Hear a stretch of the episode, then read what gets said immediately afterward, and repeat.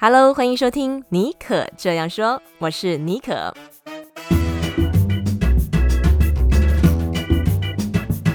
为你注满创意动能，你也可以这样说。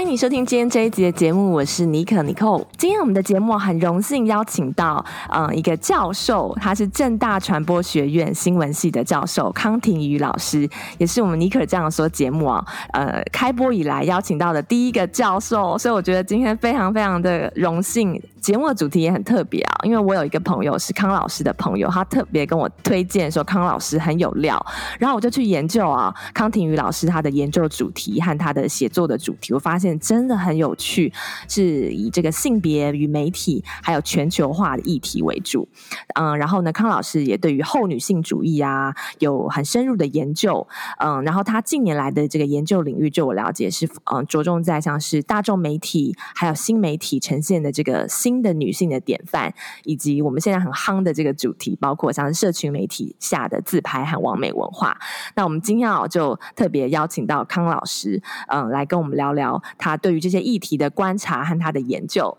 好，那我们就先请康老师，嗯，出来跟大家 say hello。Hello，Hello，大家好，我叫婷宇。刚介绍好害羞，我我是在政治大学教书做研究，然后。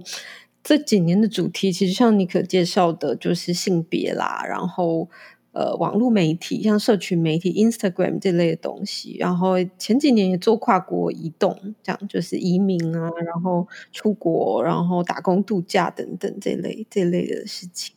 嗯、那有些听众啊，可能听过康庭宇老师这个名字，因为我知道其实前几年你在媒体上面蛮红的，现在可能也是还是有些报道。因为康老师其实也是个学霸哦，他的学历我觉得很惊人，就是他曾经在这个七年之内啊，完成四个硕士学位和一个博士学位，然后是从台湾横跨到英国，包括像是英国牛津大学的这个地理学博士，还有伦敦政经学院的性别研究硕士，所以我们。在切入今天的正题之前啊，我就很好奇，可不可以分享一下你当年是怎么在七年之内完成这个不可能的任务？四个硕士学位和一个博士学位，这个实在是太厉害了。我目前是，你是我听说过的第一个人，实在太厉害了。可以跟我们分享一下你是怎么办到的吗？没有啦，那就是媒体他他讲的好像很厉害，但其实我自己觉得蛮坎坷的。这样其实一直想要念博士，但是找不到适合的老师，然后老师就一直建议我去念新的领域的硕士，这样，嗯、所以到最后就 整个学历变得很奇怪。但是听起来好像很困难，但其实它就是正常的英国的学制，这样，因为它英国硕士是一年一年拿一个嘛，然后这样像是美国或者台湾可能需要两年的时间。对，两三年。台湾好像我很多同学两三年。那我因为英国的跟台湾的同时念，所以所以速度就稍微比较快。然后英国博士他有一个特色，我那个时候我不知道现在年轻人是不是，是我们博士因为他只收三年的学费，所以三年一到学校就会想要把你踢出去，所以每个人他都会很努力念快一点，这样在三年之内把它完成。对啊，对啊，我还念到四年，好像，所以已经有稍微有一点做不到。Okay. 但是，对啊，是学校省钱的考量啊。英国人他们比较经济，这样。你感觉上去英国念书，如果希望比较有效率，可以完成这个学位的话，可能也是一个还不错的一个选择。哎，我觉得比较比较有效率。对啊，但是心里就会很不开心，因为学校就是一直赶你，一直赶你，这样你就觉得他想要赚更多钱。哦，了解，了解，原来是这样。对，但不过就是会快一点这样。所以就是说，那个时候在七年之内，英国的跟台湾的，台湾是台大嘛，对不对？对，台大有有念一个，嗯，一起念这样子。对啊，OK。那念完之后就是回来正大任教。对，念完以后在英国待了一年，不过实在是太想台湾了，所以就就决定回来这样。嗯，是在念书的时候就开始对于呃女性主义啊、后女性主义这方面有一些研究吗？还是说，哎，到正大教书之后，研究领域比较会 focus 在这个方面？嗯，好像原来就蛮关心性别。其实我觉得我小时候就蛮关心性别的议题。有时候你就是，我觉得大家可能有这经验，就是你好，你有兴趣的领域会跟跟你的人生的经验有关。所以我小时候就还蛮。蛮呃关切这个议题，然后渐渐回来就刚好开课，刚好政大也缺这个性别的这个课程，所以就也慢慢就专注在这个议题上面。这样年年轻人好像也都蛮喜欢听这个议题的。对，我记得我以前念书的时候，一直很想要修。嗯，就是想要多了解一些女性主义的这个课程，但是好像学校就没有这样的课程哦。真的吗？德州大学并没有，没有没有这个，可能我没有去很努力的找，因为那时候就是说要把学分给修完。嗯嗯，但是一直对于媒体跟呃性别研究这方面很有兴趣。对啊，所以今天想说哇，就是康老师的研究主题，我觉得也是很很跟时代接轨。嗯。那你可以先跟我们大概讲解一下所谓的后女性主义和传统的女性主义之间。有什么不同之处吗？就是说这几年很多人都有观察到一个事情，就是女性主义跟以前变得不太一样。但我不知道你观众可能很年轻，所以没有经历过古时候的女性主义。但现在那个七八零年代，女性主义是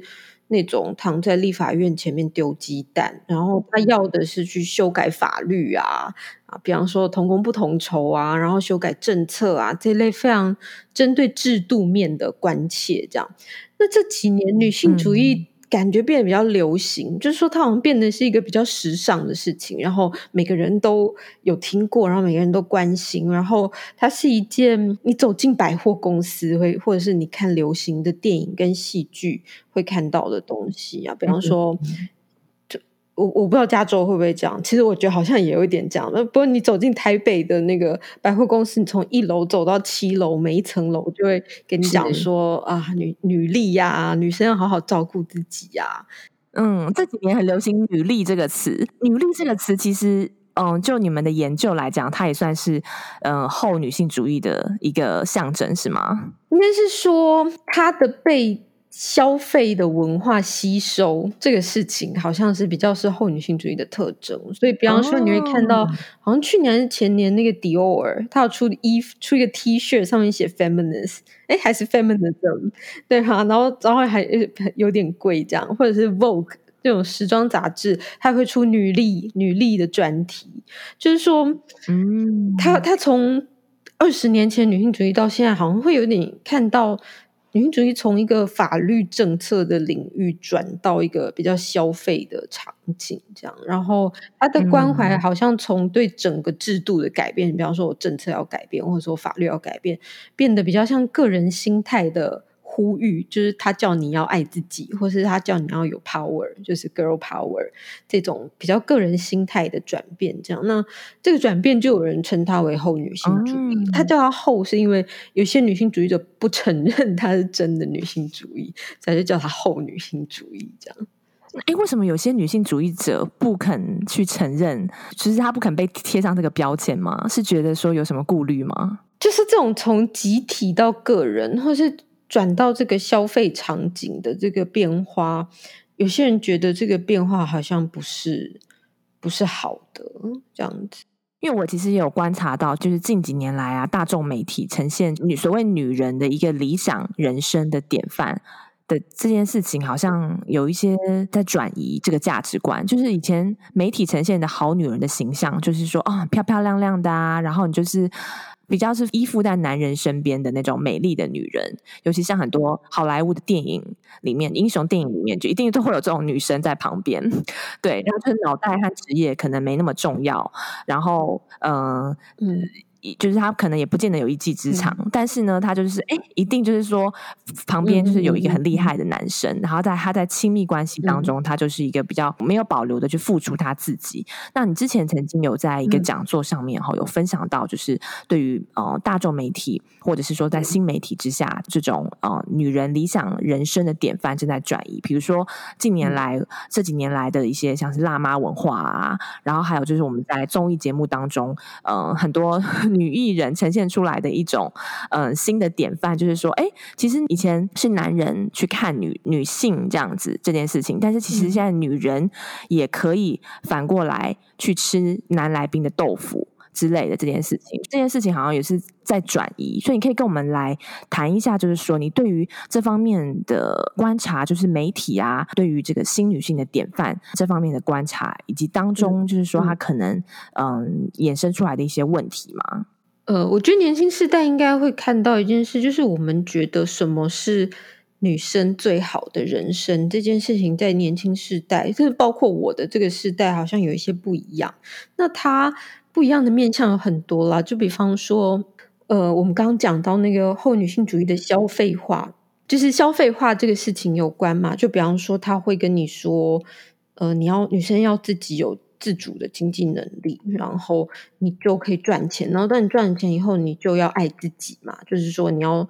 宠爱自己。比方说，你要买个钻石给自己，或者是你要去做一个小旅行，或者是去做 SPA 什么等等这些很疼爱自己的事情。对，而且是为自己买单，不是在靠男人。对对，不要靠男人，要靠自己，然后也不要像古古时候的女生一样，好像她们的人生都是为了别人的幸福而活，然后再照顾别人，然后都忘记自己的幸福也是很重要。所以你要把这个焦点转回到自己身上。那这个呼吁跟这个经济自主的人生，当然有它很好的一面嘛。就是你的，你可以想象很久很久以前，如果你是一个大家庭里面没有经济。自主的条件的女生，你也没有经济的决策权，那人生的这个自由的空间是非常非常压缩的。你要的事情，你喜欢的东西，你的欲望，通常不太会、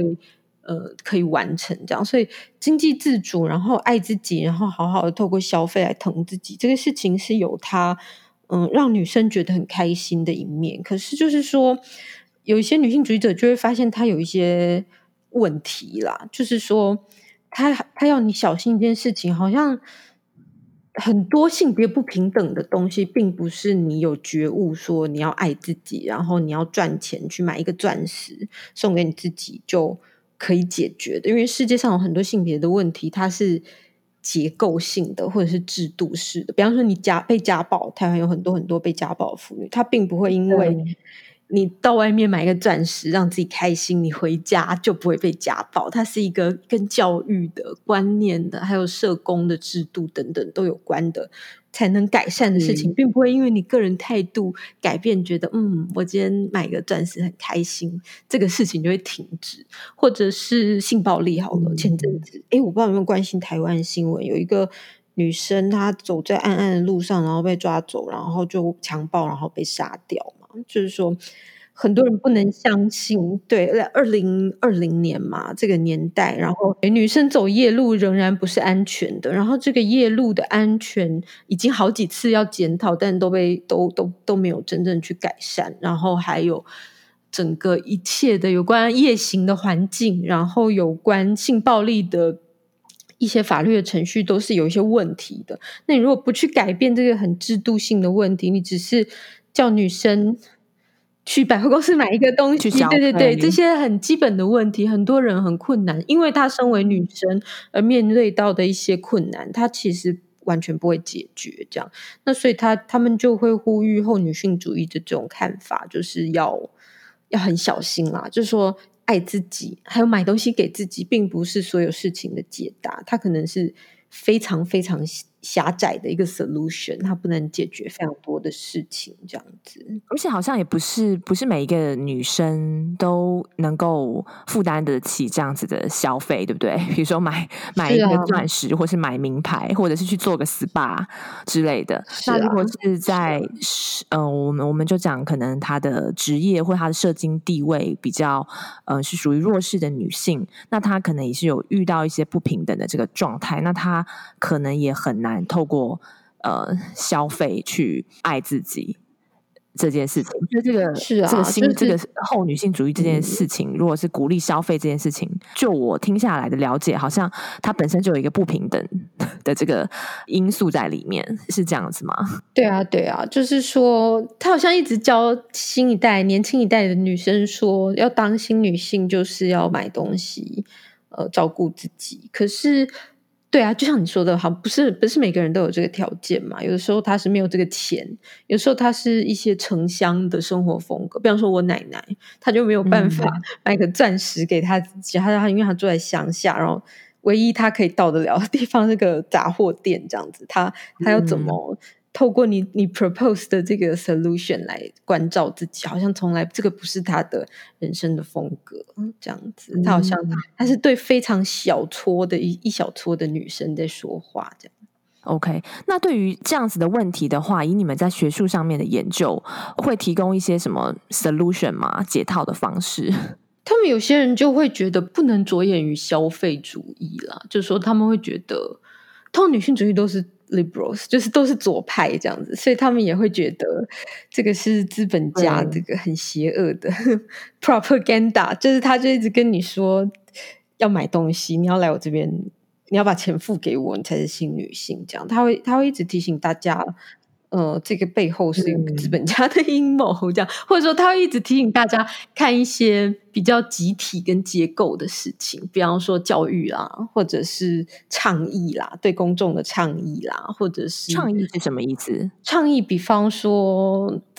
Activism 就是比方说 Hashtag Me Too 啦，然后让大家真正的聊一聊非常多在消费场景之外的困境啊，然后呼吁大家来关照跟关怀，然后导正社会风向等等这类的东西，要对更更广的人呼吁啦，等等这类的事情，对啊，OK，比较是有嗯跟政策面有相关的一些议题吗？对啊，对啊，或是公众面这样，百货公司之外的事情。嗯哼嗯哼，那你可以跟我们谈一下这几年来，就之前小 S 引领的一个风潮，就是好像从他开始就会出现这个辣妈文化这件事情，在媒体上面就会炒，然后就是好像每几年就会有一个、嗯、呃辣妈的一个 figure 出现，走进大众的视野。嗯、那你觉得这件事情跟所谓的这个后女性主义有当中有什么关联，或者是说你们是怎么样看辣妈文化这个现象的？一方面，他会鼓励我和我身边的朋友，就同样是结了婚的女性；但另外一方面，其实也给了我们一种压力，好像女人不管你就是结了婚之后，反而好像要更美，就是你不能因为结了婚之后就是黄脸婆，因为你要照顾家庭，你有小孩子，嗯、你就可以有邋遢的权利。这个辣妈文化，某种程度上，好像对于让女人，我自己的感觉是让女人对于嗯、呃、自己身体美貌的要求的这件事情，反而变得更高了。这方面要不要跟我们聊一下？你们在学术啊、研究上面，或者你对于这个现象的观察，你有什么想法？辣妈文化这种 yummy mummy”，好像也不是我们台湾而已，好像全球好像很多西方社会，好莱坞每天也是这样子。对，然后然后一些那个实境节目，它也会就是一些辣妈，然后左手抱着左手抱着 baby，然后右手拿铂金包，然后整个很高，这样像长颈鹿一样，然后。就全球都有这个这个，在过去十几二十年，好像有这个趋势。然后，像我们去访问一些年轻的妈妈，他们现在比较流行的说法就是女女生不能放弃自己、嗯、哦。她会说，结了婚不也不能放弃自己。所谓放弃自己，就是放弃自己对对外貌或者是美美感、身体美感的追求，这样子。那学学术界会觉得这个也是后女性主义的文化或者是潮流的。一个部分就是他，是因为他他讲女力，然后讲女生现在已经很厉害，有时候比男生还厉害。然后它里面有一个流行的想法是，女生可以透过很漂亮或者是很有性的吸引力来征服男生。然后所以现在都是。对，哦、像是男生离不开。以前好好像结了婚，女生是弱势，你就要很担心的老公会不会有外遇这样。然后，但是如果你可以保持漂亮的样子，就是你老公怕你跑掉，而不是你怕老你老公跑掉。所以，当代的女生在婚姻里面的这个权力关系就会改变。这样，她她有其实她背后其实有一种女力的想法，就是说现在女生不一样了，我们不像以前一样，呃，丧失性性吸引力，然后就。就被一个男生，对我们的人生就被一个男生支配，这样，嗯、他在他对对锁住这样，然后你看、哦、看很多广告，好像也也会有这种有这种情节，或者是看很多电影也会有这种情节，这样。那对啊，但是就是他就是漂亮这个事情，好像对女生是一个两面的东西。就是当然很多女生会很享受漂漂亮亮自己站在自己面前。享受自己赏心悦目的样子，然后以及享享受这个在性别关系里面胜利的感觉。然后你老公比较需要你，你不太需要这个啤酒肚的糟老头什么等等之类，就是有这个胜利的感觉。嗯、但他当然也会，就像你讲的，就是会有一些压力嘛。就是我们人人不可能永远看起来像二十五岁，所以你要付出非常非常多，大部分也是透过消费的方法，比方上健身房啦，然后呃吃减肥餐啦，或者是呃医医美呀、啊、等等，对，买一些买一些产保养，然后衣服来维持自己的性吸引力，这样，所以他他会他他的确是会给大家带来一个压力的，所以对啊，如果你去问年轻女生或年轻妈妈这个事情，他会。有点像一，有点像两面的东西。他会告诉你，嗯，这经验好像还不错，但是真的好累。因为我觉得我身边的女性啊，这几年自从有这个辣妈文化这件事情发生之后，虽然我现在还没有小孩子，可我身边很多朋友都生了小孩子。我觉得大家对于嗯、呃、生了小孩子之后要赶快瘦下来，然后恢复到像是在呃生孩子之前这样子的体态。嗯的这个这个要求很高诶、欸嗯，然后我觉得这件事情，我自己的观察是因为有有了所谓的这个、嗯、呃辣妈文化现象，树立的好像一个这个女性的新典范，好像就是要这样子，嗯、我们女性才不会就是因为走入婚姻，然后就放弃自己。对，那可是问题是说这件事情，嗯呃生了小孩子之后，马上回复嗯这个漂亮的这个体态啊，这个像是没生一样的。这件事情真的就是跟女生所谓的女性主义，或者是说女生她有自己有 power 是相连的嘛？因为我觉得有 power 这件事情，应该是说你心里面自己的是一个比较独立自主，你不用依附，一定要依附男性，而不是说对于你外貌和身材的这个要求。但是现在好像就把这件事情也把它绑在一起了。你没有观察到这样子的一个状况在吗？对啊，就是很，就是一个 irony，就是你好像说我要漂亮是因为我是新女生，然后我有我有女力，可是问题是要追求这个东西的过程，它其实好像看起来有点像一些非常非常老的性别不平等，就是我们期待女生要长得很漂亮，然后女生要长得很瘦，然后觉得这个是你的价值，哦，外表是女生的价值。然后口袋是女生的价值，这样外表的女生价值，这种比较老的一些性别不平等的逻辑，好像又有点像这样，所以它看起来很新，但背后又有一些很旧的东西，真的很讽刺哎、欸啊，其实。对啊，对啊。嗯也蛮有趣的，嗯，那我再想要回到，就是说，刚刚我们提到的这些，嗯，大众媒体呈现出来的一些，嗯，新女性成功的典范啊，那男生哈、对于这样子这件事情，就是诶新女力的崛起，他们会不会有一种危机意识？他们的看法是什么？他们能够适应这样子的一个现象吗？我觉得这个有很多面诶，就是说，男生有不同男生，即使同一个男生，他有不同的面相，那。我觉得新的女力典范崛起，它对男生有几个不同面向影响啊。有一个面向是以前是那个男生看女生嘛，然后来指指指点点女生外表好不好看这样，然后说女生外表很重要。现在好像变成女生也开始会看男生，然后我们指指点点别人的外表这样子，然后开始男生的外表变得很重要。就是说，古时候好像像刚刚讲男生的。男生的帅度是在他的口袋，那但是当代好像男生的帅度也要在他的身体上面。所以如果你看媒体，就会看到这个。嗯、我我觉得美国还好，但是台湾或是我以前我看那个英国的小报，所以你如果看十几二十年前，他都会有很多正妹新闻，就是就女警也是正妹，然后。然后教授也是正妹，然后连受车祸受害人也是正妹，就一直讲这个女生的外表这样。但在这几年，好像会开始有一些小鲜肉的新闻，警察也是帅哥，市场的市场什么东湖王阳明也是帅哥，就是开始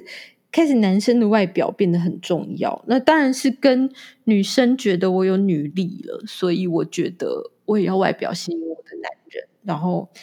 来，你们想办法弄得很好看来吸引我，嗯、然后我也可以对对男生的外表有要求的这种呃转变有关系。这样，那男生怎么回应这个转变？其实我觉得有一些男生，全球都是这样，好像不止台湾，在流行一个典范叫做 metrosexual，那个就是说，就说都会男生开始。呃，也也会打扮自己，然后会做皮肤的保养，然后要健身，然后嗯，越来越重视这方面。对啊，什么 GQ 嘛，就是说九零年代初期，如果你去看台湾的那个男性杂志的柜子，上面就是政治、车子。或是裸女这样，但是或体育，对啊，对对对，或或者体育这样。但当代你去看那个书店的男性杂志的柜子上面，就有一堆教男生怎么保养啦，然后健身啦，然后抓头发，然后肤质啊、减肥呀、啊、等等这种。那好像男生的外貌开始也、嗯、也也变得重要。那的确有一些都会的男生有 follow 这个这个潮流，他好像嗯觉得嗯，对我也要开始注意我的外表这样子。特别是中产，就是你也要有一定的经济能力来过这个生活风格这样。那其他男生的反应就会比较激烈，比方说。除了关于男生的外表这一块，有一些女性主义的新改变，当代男生是非常不能接受。全球都这样，就是这几年有非常多的那种网络上的厌女的这种仇女、仇视女生的这个潮流，美国也超多。就是我不知道你可有没有听过那个 incel（involuntary celibacy），嗯，就是有一群年轻的男生，他们觉得。为什么我现在都找不到女朋友，或者没有人要跟我进行性行为？这样他他觉得非常非常的挫折。嗯，然后他想一想，就觉得这女性主义害的，所以他就是他就叫不不是非自愿的独身，就是女性主义害他独身。然后他就会在在美国应该是 Reddit 上面最多，台湾就 PTT，就是他们会在上面讲一些非常仇视女性主义跟当代女生的这种。言论，然后他就会说：“你们女生就是因为现在翅膀长硬了，嗯、所以不像以前我妈妈年代，每个女生都不会那么挑，然后就会找一个男生结婚，然后然后把他们贞操奉献给男生。那你们现在就是眼睛都长在头顶上，然后只在意你们自己好不好？然后像以前女生都温柔体贴，照顾全家，然后做家事也不会有怨言。”然后现在女生都只想照顾你自己，嗯、那谁来照顾我？这样就是他会有一些非常愤怒的情绪。呃，有些有些国家有暴力事件，台湾好像好一点。韩国有有这种状况，他就在那个江南随机杀女生，嗯、他就说现在女生就是女生还有不幸福。呃，美国也有在加州 Santa Barbara，他好像有一个男生他。是个 YouTuber，然后本来就常常在，只是他本来在网络上就讲很多这种厌女的言论，就是说你们就是只喜欢有钱人呐、啊，然后就看不上我啊，然后你们这些嗯一些脏话这样子，然后但他后来就真的付诸，他就拿了枪去大学的那个姐妹会外面扫射还是干嘛？他对我觉得哦，这新闻我知道，对啊，他就。反正全球就是这样，他们他们对这些新的女生的一些潮流不太可以接受。嗯，哇，那也是算是研发出一个新的社会问题了。对啊，就是有点失衡的这个状态。对啊，OK。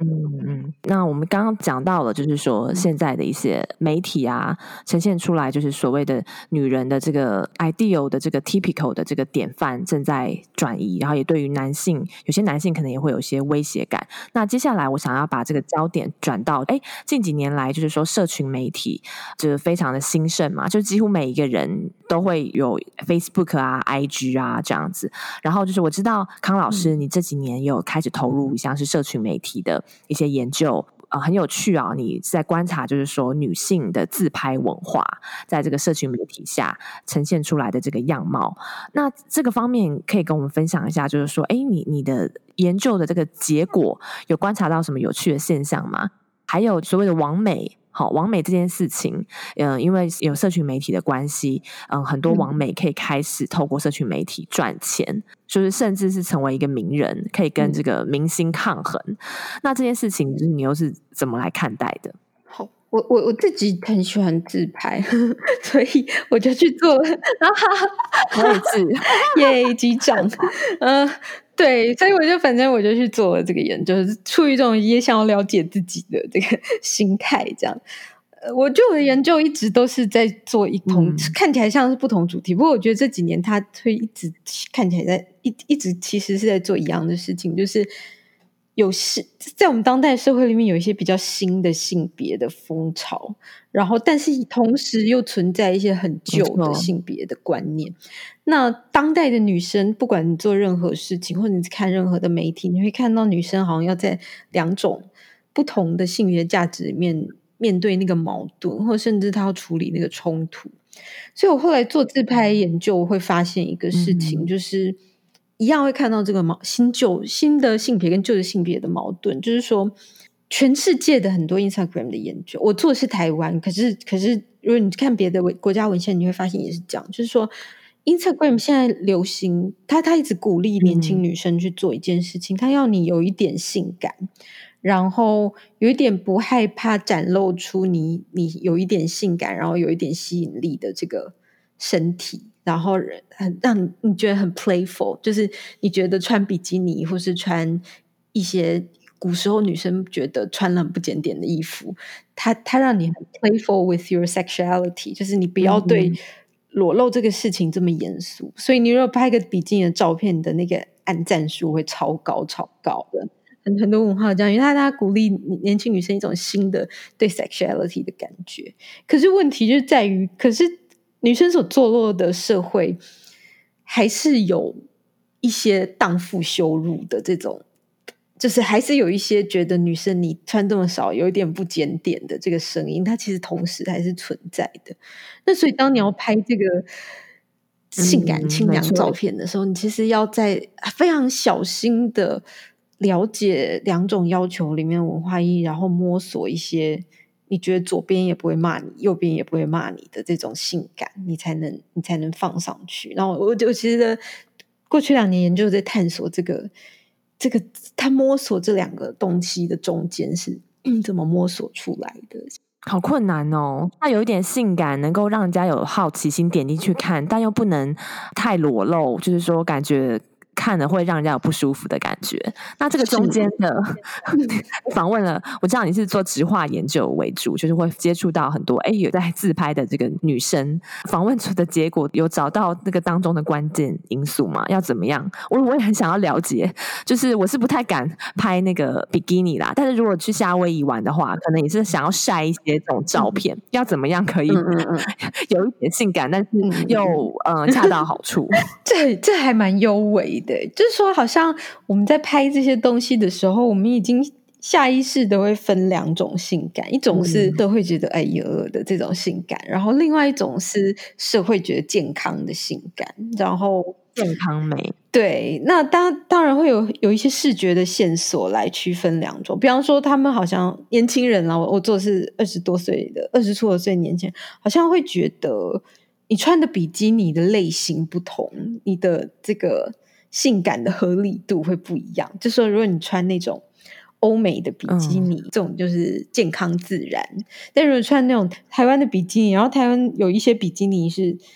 好像会。它是有钢圈吗？还是会挤乳沟的？他就会觉得，嗯，这个是会肉感，对，这个是讨好男生的眼光。这个这个不是，这不是健康自然，这不是女力的比基尼。但是欧美的没有没有挤乳沟的，这个是女力的比基尼。这样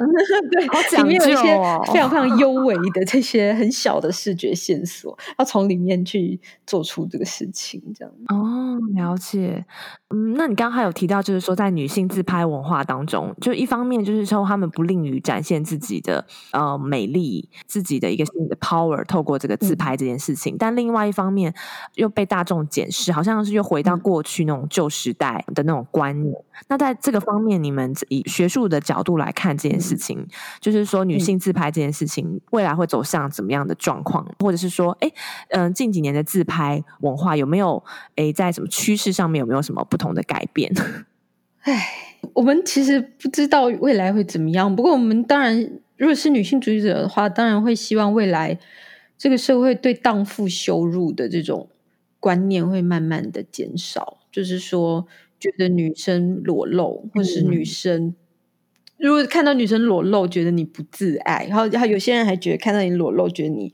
遭受性暴力是活该，是你自己去邀请人家来的。当然会希望这些比较古老、比较旧的这种性别观念可以慢慢的被淘汰了。那但有很多的努力，当然很很多的很多的倡议，很多的 activism 在往这个面向进行。那当然就希望他们可以成功的说服年轻的时代。其实我觉得应该是可以很乐观。年轻人，我觉得像现在小学生，他们的那个性平教育都做的比我们这世代，或是甚至比我大学生学生的这个世代好很多。所以看起来是未来可以寄望他们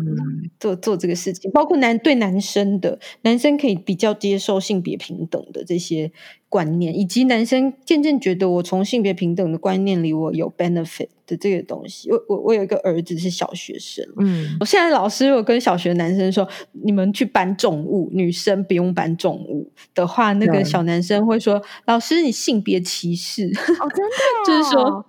走的对他们好像走得很前面，就是他们好像。认为自己可以从性别平等里面自己是有 benefit 的，因为、欸、因为一视同仁，欸、公平，对啊，所以希望、嗯、当然希望他们这个世代长大以后会跟。我这个世代的男生还不太能接受，哎，天呐，女生怎么跟以前不一样？的这个世代男生也许会有一点不一样，这样子。嗯，了解了解，哇，这未来真的是精彩可期。那最后我想要聊一下，就是完美经济这件事情，因为我觉得这件事情好像就是也是有好有坏。嗯、那你们在看完美经济这件事情，它跟这个女性主义之间的关联又是什么呢？网美经济就是。有些人会觉得他好像很不进步，就原因是因为他就是就像你说的，好像看起来是女生用自己的漂亮的外表赚钱，然后强调女生的漂亮的外表这样。那有些人就觉得这个是很老套的东西，这样。嗯，但是又有另外一些人会觉得，这个世界永远都会有靠外表赚钱的行业。那所以我们有有模特儿嘛，然后不止女生啦，就男生也是会，呃，媒体产业永远会有靠外表赚钱的人。嗯、那他我们他他觉得我们要问的是，那这种靠外表赚钱的方式有没有比以前靠外表赚钱的方式还更进步？这样，那所以有些人就会去看，呃，这种完美的经济里面，他的劳动有没有有没有？劳动的这个条件有没有比古时候更好？那就会有些人觉得，好像有完美经济以后你，你你一个人可以面向观众。那古时候林志玲她有经纪人，然后也许有广告公司，嗯、然后也许有什么什么，然后就层层拿走了他本来应该是他可以赚到的这个这个酬劳，这样。林志玲是被他经纪公司筛选过的。那现在所有人就是小女生，你想面向观众，然后你有这个才华可以面向观众，你就面向观众了。那有些人会觉得这个东西比较没有过去资本主义层层剥削他的酬劳的这个问题。那还有一种人，他觉得你说女生靠外表赚钱是不好的，这种想法本身就是。很落伍啊，对，很厌，很有一点厌女的，或是有一点小看女生的这种想法啦。就是说他会说，他会举出很多证据跟你说，完美或是任何你以为只是靠妈妈把你生漂亮就可以赚钱的这种人，跟你的这种轻视背后是一些误解啊。因为漂亮并不是妈妈生给你就有，漂亮是一些你要透过一些努力，比方说你要非常有决心维持你的。体态跟体重，然后你要投注非常多的心力去维持它。嗯、然后你以为漂亮只是靠漂亮的赚钱嘛？如果你看那个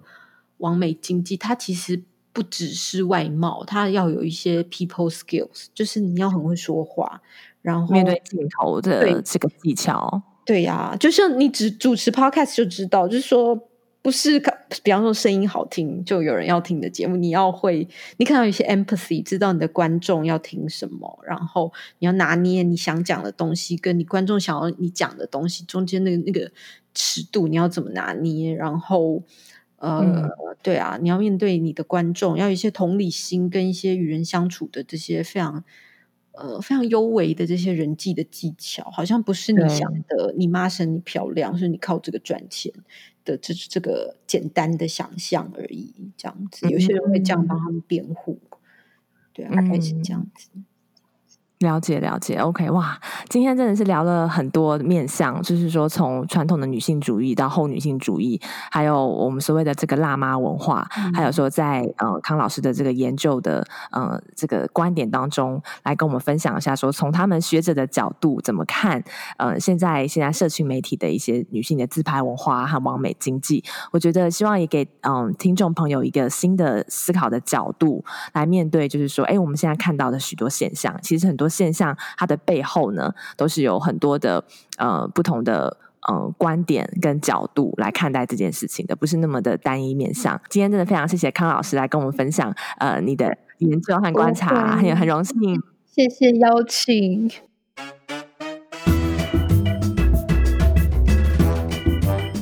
希望你会喜欢今天的节目哦。如果有任何想要跟我分享的，或者是说对来宾有任何问题的话，都欢迎你可以私讯到我的脸书或 Instagram 的账号“矽谷 Bonjour S J B O N J O U R”。也要麻烦你在 Apple Podcast 上面要帮我们留下五颗星跟你的留言。如果你愿意的话哦，可以在脸书或 Instagram 上面帮我们分享我们的节目哦，我也会非常非常感谢你。好，那我们就下次见喽，拜拜。